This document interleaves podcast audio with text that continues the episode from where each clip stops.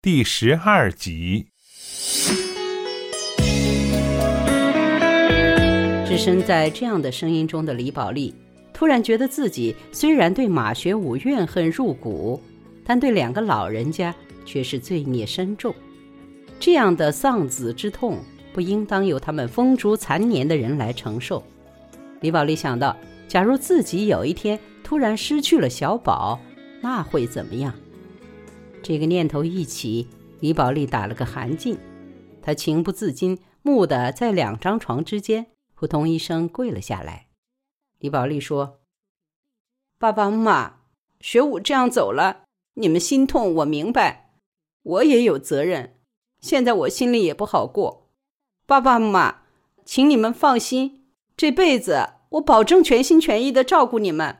我当是赎自己的罪。”没有人对他的这番话做出回应。李宝莉想：“不管你们怎么想。”我会按我的去做。万小景跟几个朋友到九寨沟玩去了，回来时给李宝莉带了条藏族风格的披肩，路上还跟朋友说：“这个李宝莉欣赏品味最俗，随便买什么只要颜色鲜亮就说好看，真是拿他没得办法。”万小景到家第二天就急着给李宝莉打电话。迫不及待的要跟他描述披肩，不料却听到李宝莉的老板说了一通他家里的变故。万小景吓得心惊肉跳，拿话筒的手都打抖，话也没有听完，甩了电话就往外奔，披肩也忘了带。万小景心想：完了，肯定是李宝莉不小心透露了他捉奸的事。万小景赶死赶活的赶到李宝莉家，却见李宝莉正热火朝天的忙着调整房间。李宝莉说：“哎呀，你来的正好，搭个手，我让公公婆婆住大房间，我带小宝住小间就可以了。”万小景说：“喂，你装个什么英雄啊？你老公死了，你倒像没的事啊？”李宝莉说。我能有什么事啊？他死了，我们还得过呀。我不当英雄当什么？当个狗熊趴在路边哭脸讨饭啊？万小景说：“放你妈的屁！他怎么死的？你未必不清楚啊。我怎么跟你说的？叫你莫透露那个事，你怎么就守不住啊？”李宝莉冷笑道：“他要想死。”还用得着那个事啊？那只不过他们厂里让他下岗，他就撑不住嘞。万小景怔了怔，说：“就为这啊？”李宝莉说：“要不然我怎么哭都不想为他哭啊。”万小景说：“哎呀，汉口下岗的人成千上万，大家都能活，就他活不得啊。”李宝莉说：“当了几天干部，真拿自己当了人了。”连自己的命都不看重，这种人他能看重什么？我告诉你哦，这屋里有他过得，没有他更好。哎，我要这个狗日的马学武在地底下看清楚，我也是下了岗的，我一个人照样能把一家老小养活，让他们出门照样不失体面。万小景见李宝莉说的咬牙切齿，知他是伤在心底深处了。不禁自己一边哭了起来。万小景说：“宝莉啊，豪言壮语说起来容易，可是日子过起来难呀。”李宝莉说：“万小景，你收起你的眼泪。我屋里往后啊，第一不准的事就是不准哭。”万小景说：“宝莉啊，你莫说狠话哦。”前一阵子马学武要离婚，你还拿他当个宝，哭得黑天黑地的。现在又何必这样呢？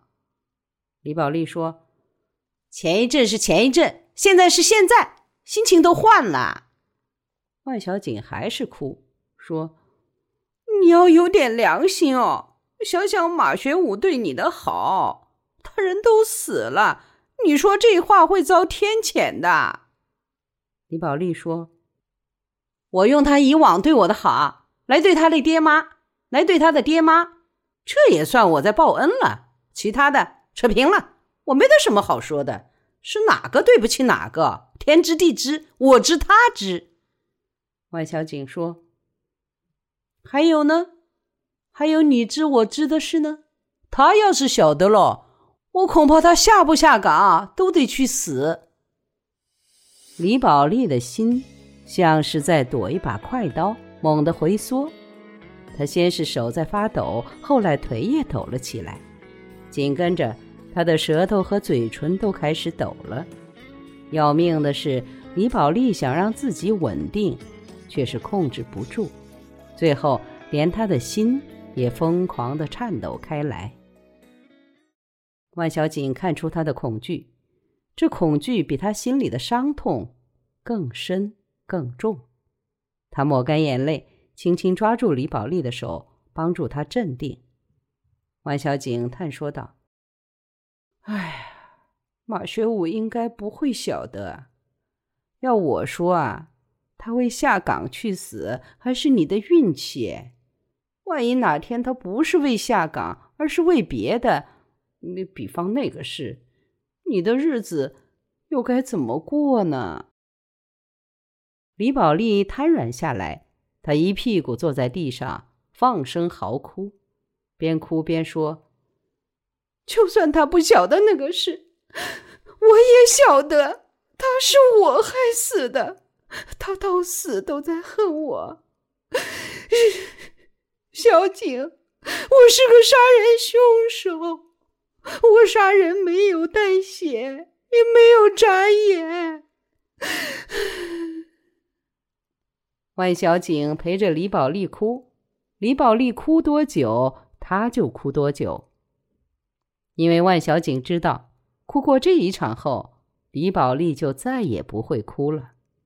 她没有了哭的心情，也没有了哭的力气，甚至根本就没有了眼泪。两个女人这天就哭了个够。副厂长用厂里的小车把马学武的父母从医院接回了家。李宝莉让两个老人在沙发上坐好。马学武的父亲一脸麻木，马学武的母亲却死死地盯着李宝莉。李宝莉扑通一下再一次跪下来。李宝莉说。爸爸妈妈放心，我一定好好伺候你们。过日子的钱由我出去赚，我会顶替学武孝敬你们，让你们晚年幸福。马学武的父亲没有说话，马学武的母亲说：“儿子死了，我们晚年哪里还有幸福啊？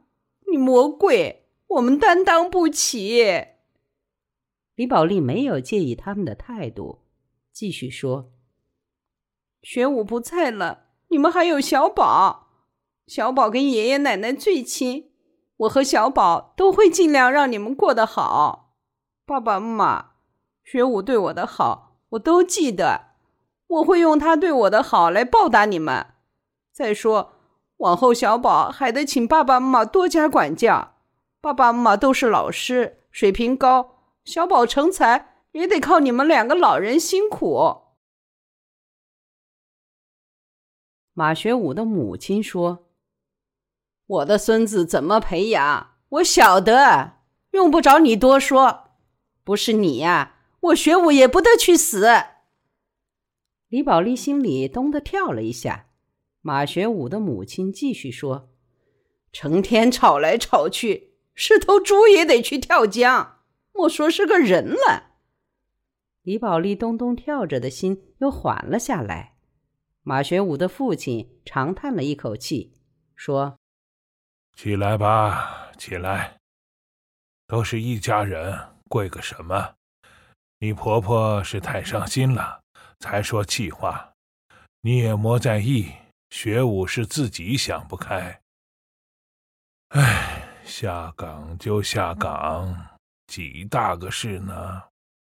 婆婆说：“我们留在这里是为了我的孙子，他是我们马家的命根子。”李宝莉说：“我晓得。”婆婆又说：“学武不在了，这房子的房主啊要过户，你得过在小宝的名下。”